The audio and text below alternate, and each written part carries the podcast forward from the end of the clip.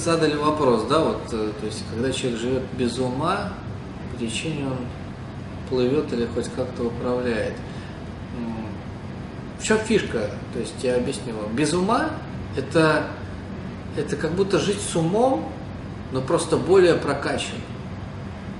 То есть ты также все это обдумываешь, только у тебя не 50 мыслей, как у людей, от, э, от разных внешних факторов, которые ты не контролируешь, не понимаешь, откуда у тебя даже желания берутся.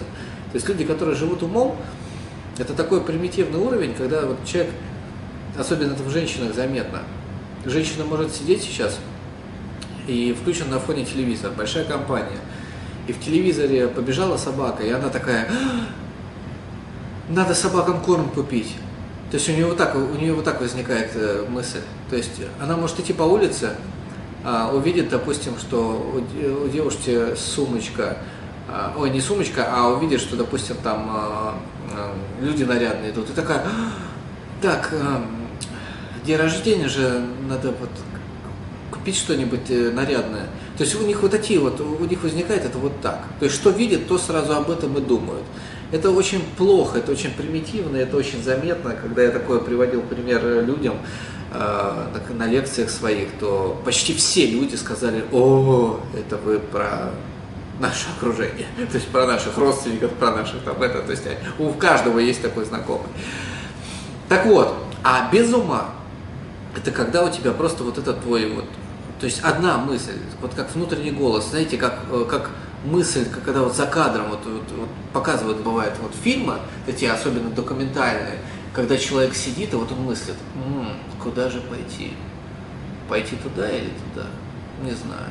То есть когда вот такая вот мысль, она одна, то есть как внутренний голод, голос. А когда, не мы, а когда ты не вот так не рассуждаешь, то есть это как внутреннее рассуждение, внутренний диалог. Вот, диалог с самим собой. То есть вот диалог с самим собой это хорошо, то есть это полезно. Много ходит слухов, слухов всяких в интернете, что это шизофрения, признак шизофрении. Это все бред. Это все социум боится и слухи такие пускает.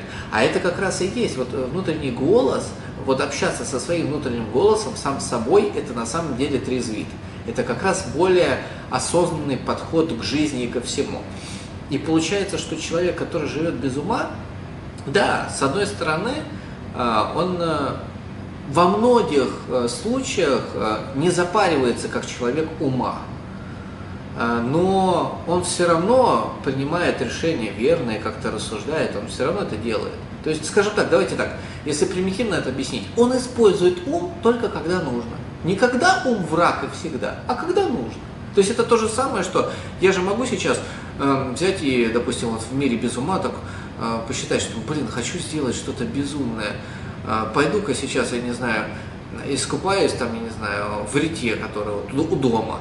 Начну раздеваться, но я же пойму, что, блин, как бы люди, чтобы не смущать, трусы оставлю на себе. То есть все равно у меня какой-то ум в нужный какой-то момент, ну, чтобы совсем уже сумасшедшим не показаться для общества, он включается. Но включается не как блок, а как предупреждалка. Что типа, Саш, ну подумай, как бы если совсем уйдешь в крайность, спровоцируешь людей, будет потребность. Вот это как. То есть, ну, то есть, с одной стороны, получается, что у человека без ума все идет вроде на самотек, но в какой-то момент, естественно, он себя сдерживает. Что в какой-то момент нужно же, конечно, как бы понимать, что если ты сейчас возьмешь э, и скажешь, э, я не знаю, там, э, сидя в полиции, да, там, писав заявление, скажешь о том, что ты с инопланетянами общаешься, то после этого они твое заявление не примут. Вот, как бы вот и все. И поэтому ты в этот момент должен промолчать. Вот и все. И когда на работу устраиваешься, и когда тебя спрашивают, чем ты увлекаешься, ну не стоит говорить о том, что ты ходишь на студенческие мероприятия. Не значит, что ты врешь, но стоит просто кое-что удержать. Потому что могут не понять люди, потому что все разных сослоев общества, у всех свои ценности, и для некоторых это покажется дико. Все. То есть какой-то вот этот ограничитель, то есть какая-то мера, она есть. Вот мера, я бы это так назвал.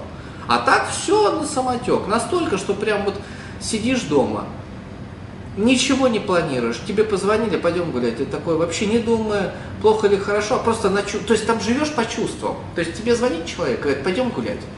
Если чувствуешь на душе сомнения, значит не надо, и говоришь, не пойду. А если тебе, ну, ну ты никак не обдумал, тебе наплевать даже, куда тебя зовут.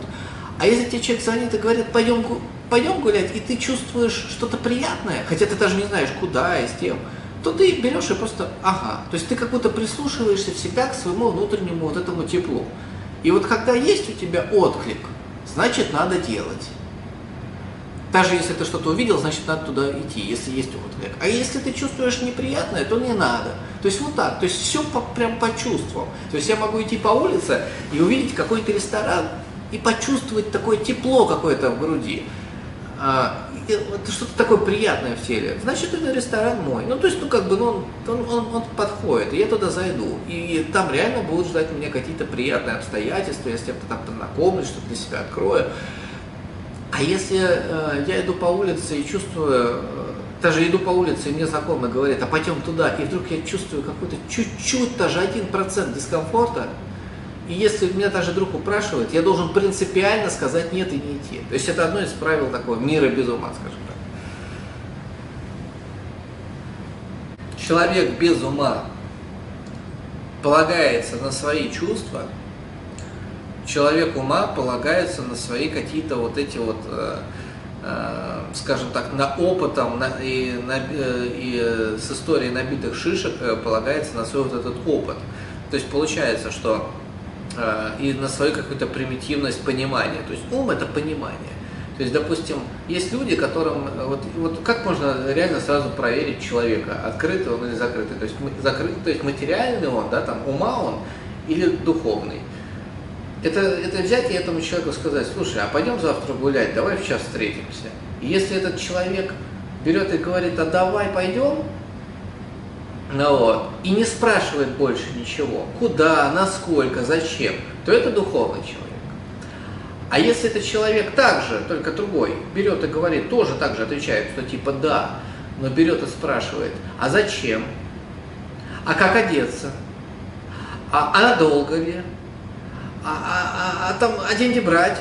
То это человек, который все хочет обдумать, это трус, это человек ума, это который, значит, без веры. То есть давайте так, человек, который без ума, это вера, то есть человек с верой. Человек ума – это трусливый человек, это человек без веры. То есть он, он, все, он полагается только на себя.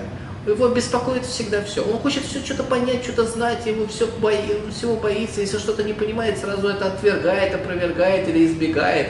Это, это ограниченность. То есть, в первую очередь, мир ума – это не развитие а какая-то деградация, я бы сказал.